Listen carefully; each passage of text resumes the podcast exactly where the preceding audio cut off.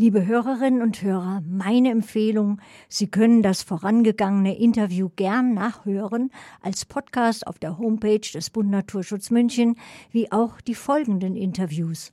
Denn wir haben in der Sache einen weiteren Experten befragt. Es geht insbesondere über die Gefährdung des Bodens und den Einfluss des Klimawandels. Hierzu gehört ebenfalls die Gefährdung der Nahrungsproduktion. Welche Einwirkungen gibt es durch Schadstoffe wie Pestizide, Luftschadstoffe, Erosion und so weiter? Die Entwicklung der Humuskörper durch Bewirtschaftung? Welche Rolle spielt die Düngung auch aus der Luft? Wie zeigt sich der Klimawandel durch Dürren, Starkregen, Überflutungen, Stürme? Auch durch Devastierung bzw. die Zerstörung durch den Braunkohlenbergbau und anderen Bergbauzweigen, wie zum Beispiel Uranerzförderung. Selbst Stauseen gehören dazu. Kollegin Lena Wörter hat Herrn Dr. Gernot Bodner für ein Interview gewonnen. Herr Dr. Bodner ist Privatdozent und arbeitet an der Universität für Bodenkultur, kurz BOKU, in Wien. In seiner Position als stellvertretender Leiter am Institut für Pflanzenbau widmet, widmet sich Herr Dr. Bodner in Lehre und Forschung dem Thema Nachhaltigkeit und dem Management natürlicher Ressourcen. Die Abteilung Pflanzenbau forscht für die nachhaltige Produktion von ackerbaulichen Nutzpflanzen, die Qualität der Produkte und die Umweltrelevanz der Produktion. Hören Sie nun das Interview mit Privatdozent Dr. Gernot Bodner von der BOKU Wien mit Kollegin Lena Wörter. Herr Dr. Bodner, welche Einwirkungen auf Böden können wir in den letzten Jahren erkennen? Ja, Böden haben in der Geschichte sich immer sehr stark unter menschlichen Einwirkungen verändert. Das war eigentlich über Jahrhunderte sehr deutlich die Landnutzungsänderung von Wald hin zu landwirtschaftlicher Nutzung, äh, als Ackerboden oder als Grünlandboden. In letzter Zeit hat natürlich die urbane Gesellschaft der Böden sehr stark verändert und da ist eines der hauptsächlichen Problemfelder fraglos die Bodenversiegelung, weil Bodenversiegelung einfach ein Absolutverlust vom Boden in all seinen Funktionen bedeutet. Und natürlich haben wir in einer Gesellschaft der die sich weiterhin verstädtert, in denen Transport eine wesentliche Rolle spielt. Ein sehr großes Problem mit Bodenverlust über Versiegelung. Man rechnet damit auf EU-Ebene, dass etwa 1,5 Prozent der Böden äh, versiegelt, also verloren sind. Das ist aber regional sehr unterschiedlich. In Österreich beispielsweise verlieren wir pro Tag in etwa 20 Fußballfelder an Boden aufgrund von Versiegelung. Das heißt, dieser Netto-Bodenverlust ist sicher eine der wesentlichen Herausforderungen, wenn wir innerhalb der Bodennutzung bleiben, dann steht ganz oben auf der Liste der Gefährdungen von Böden die Bodenerosion. Wird auf EU-Ebene auf etwa 13 äh, Prozent der Flächen geschätzt, die stark durch Erosion betroffen sind. Österreich ist auch sicher in vielen landwirtschaftlichen Gebieten ein Hotspot, wo wir sehr stark mit Erosion zu kämpfen haben. Das betrifft bei uns etwa 25 Prozent der landwirtschaftlichen Nutzfläche. Das ist Erosion vor allem durch Wasser und da müssen wir davon ausgehen, dass Klimawandel, Starkregenereignisse mehr werden. Das heißt, die Bedrohung der Böden über Wassererosion ist sicher eine in Zukunft verstärkte Herausforderung Herausforderung, wo wir uns mit Landnutzung beschäftigen müssen. Ein weiteres Problem, das wir, das sicher mit moderner Landwirtschaft verbunden ist, ist, ist Verdichtung von Böden. Also auch hier gibt es uh, grobe Schätzungen auf EU-Ebene. Zu messen ist es nicht sehr leicht in der Fläche,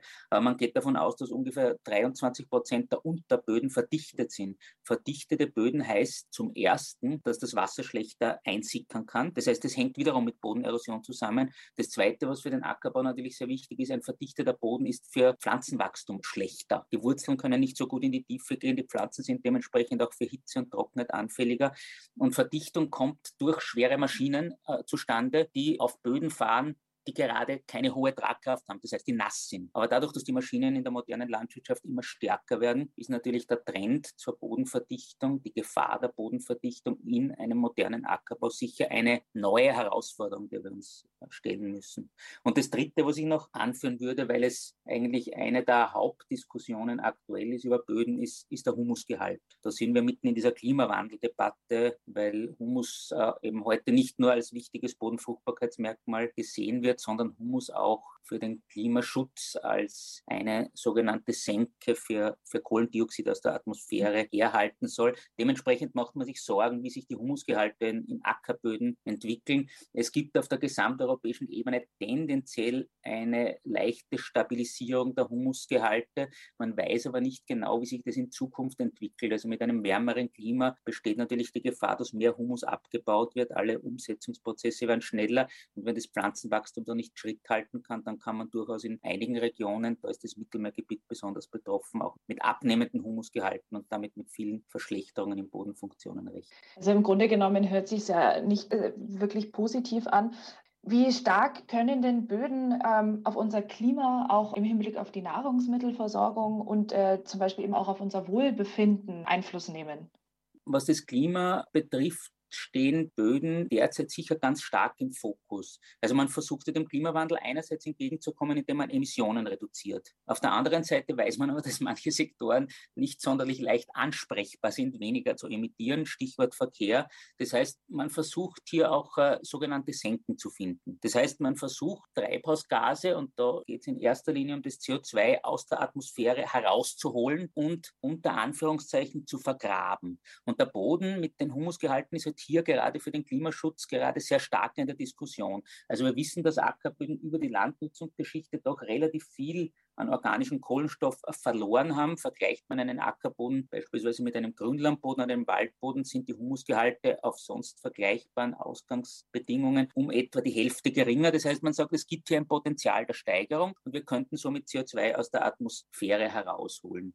Die Zielsetzung, äh, den Boden verstärkter für den Klimaschutz äh, über Humussteigerungen zu verwenden, ist jedenfalls sehr herausfordernd. Also man weiß noch nicht genau, wie weit auch ein verbesserter Ackerbau die Humusgehalte steigern können. Hier ist noch sehr viel Forschungsbedarf. Aber jedenfalls Klimaschutz und Humusgehalt hängt sehr eng äh, miteinander zusammen.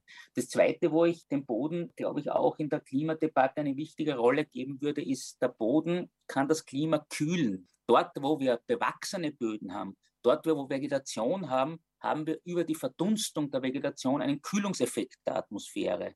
Das heißt, wir können sogenannte kleine Wasserkreisläufe fördern. Wir können den Niederschlag in der Region halten. Und insofern ist natürlich ein bewachsener, ein grüner Boden eine der großen Zielsetzungen in einer klimatischen Situation, wo tendenziell Hitze sehr viele Leute belastet. Also da wären wir durchaus auch bei so einer, sagen wir mal, Wohlfahrtswirkung für die Gesellschaft, wo Böden, bewachsene grüne Böden eine, eine sehr große Rolle spielen.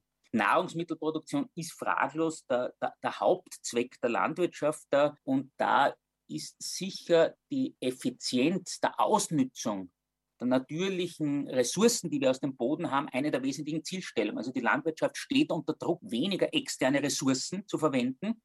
Also es gibt einen starken Druck auf die Verwendung von Mineraldüngemitteln, es gibt einen starken Druck auf die äh, Verringerung von Pflanzenschutzmitteln. Das heißt, wir brauchen zunehmend die natürlichen Potenziale des Bodens, um nachhaltig Lebensmittel zu produzieren. Da gibt es sicher Möglichkeiten, da gibt es Spielräume, die Fruchtbarkeit des Bodens optimal auszunützen. Das ist eigentlich unsere Hauptfrage in einer nachhaltigen Landwirtschaft. Wir müssen zunehmend effizienter werden, weil die Gesellschaft es von uns erwartet. Also die Gesellschaft möchte, dass wir eine aufbauende, eine bodenaufbauende Bewirtschaftung schaffen, in der die natürlichen Standardvoraussetzungen optimal für eine nachhaltige Nahrungsmittelproduktion genutzt werden. Und das ist sicher eine der, der Zukunftszielstellungen, die wir in der Landwirtschaft nutzen müssen, im Zusammenhang mit den anderen Zielstellungen, wie sie eben Klimaschutz, aber auch Wohlfahrtsfunktionen für die Gesellschaft sind.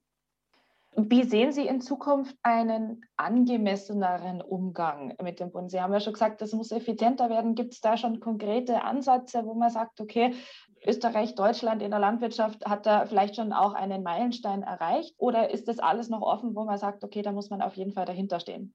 Meine Beobachtung ist, dass es wie in vielen gesellschaftlichen Sektoren auch in der Landwirtschaft einen Auf. Es gibt zwar Megatrends von offenen Märkten, die Herausforderungen sind für zukünftige Landbewirtschaftung. Aber es gibt in dieser Klimawandeldebatte in der Landwirtschaft sehr viele Überlegungen, wie man etwas besser machen kann. Teilweise läuft das unter dem Stichwort der regenerativen Landwirtschaft, aber wir beobachten sowohl in Österreich, in Deutschland als auch in anderen europäischen, aber auch außereuropäischen Ländern, dass es zunehmend Landwirte gibt, die selbst anfangen zu experimentieren, wie sie die Bodengesundheit steigern können. In Österreich haben wir da zum Beispiel einen Verein, der nennt sich Bodenleben und der Verein hat innerhalb von weniger Jahre ist er auf 400 Mitglieder angestiegen.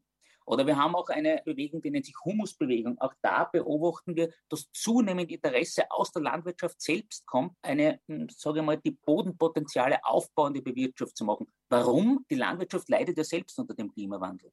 Also in Österreich, aber in Deutschland ist es in vielen Gebieten nicht anders, haben wir Herausforderungen vermehrter Trockenheit. Und die Landwirte fragen sich, wie können wir Trockenheit verbessert managen? Und da sind wir halt sehr schnell bei Fragen des Humusgehalts. Da sind wir bei Fragen, wie können wir die Bodenstruktur äh, verbessern? Wie können wir Verdichtung vermeiden? Und all das läuft eigentlich über die Biologie der Böden. Das heißt, es gibt in der Landwirtschaft ein zunehmendes Interesse, die biologischen Potenziale der Böden zu steigern. Wie das funktioniert, zeigt uns eigentlich die Natur selbst bis zu einem gewissen Grad. Ein, ein natürlicher Boden unterscheidet sich von einem bewirtschafteten Boden zumeist darin, dass er immer mit Pflanzen bewachsen ist. Das kann natürlich die Landwirtschaft in diesem umfassenden Ausmaß nicht leisten, aber diejenigen Landwirte, die versuchen, ihren Boden aufzubauen und zu verbessern, gehen in Richtung, ich nenne es Immergrünsysteme. Also sie versuchen über Zwischenfruchtbegrünungen den Boden möglichst immer mit Pflanzen bedeckt zu halten. Somit verhindert man Verluste von Nährstoffen in Richtung Grundwasser, aber somit füttert man auch ständig das Bodenleben. Das Bodenleben, die Milliarden an Mikroorganismen, die unseren Boden lebendig und fruchtbar machen, die leben von grünen Pflanzen. Die brauchen wachsende Pflanzen, die brauchen Ausscheidungen aus den Wurzeln. Das heißt, der Schlüssel für einen, nennen wir es, klimafitten Boden liegt eigentlich in einer möglichst dauerhaften Bedeckung des Bodens mit lebenden Pflanzen, einer möglichst guten Durchwurzelung der Böden, weil da liegen die Schlüssel dass der Boden alle seine Ökosystemfunktionen von Produktion über äh, Wasseraufnahme und damit Schutz vor Überflutungen, Schutz vor Erosion, also all diese Funktionen hängen wesentlich damit zusammen, dass der Boden immer durch Pflanzen bedeckt. Und diese innovativen Landwirte versuchen Systeme zu finden, das im Rahmen von ackerbaulichen Fruchtfolgen hinzubekommen und das, was sie aufbauen, auch möglichst zu schonen, indem sie in der Bodenbearbeitung versuchen, Intensität rauszunehmen und so gut wie möglich auf die selbst aufbauenden Potenziale des Bodens zu setzen. Also diesen Trend gibt es in der Landwirtschaft. Da gibt es sehr viel an Innovationen, die man von der Forschungsseite versuchen kann zu unterstützen. Aber es gibt, wie in vielen gesellschaftlichen Sektoren, auf diesem Hintergrund Klimawandel auch in der Landwirtschaft eine durchaus positive Aufbruchsstimmung. Vielen lieben Dank, äh, Dr. Bodner. Danke, hat mich sehr gefreut.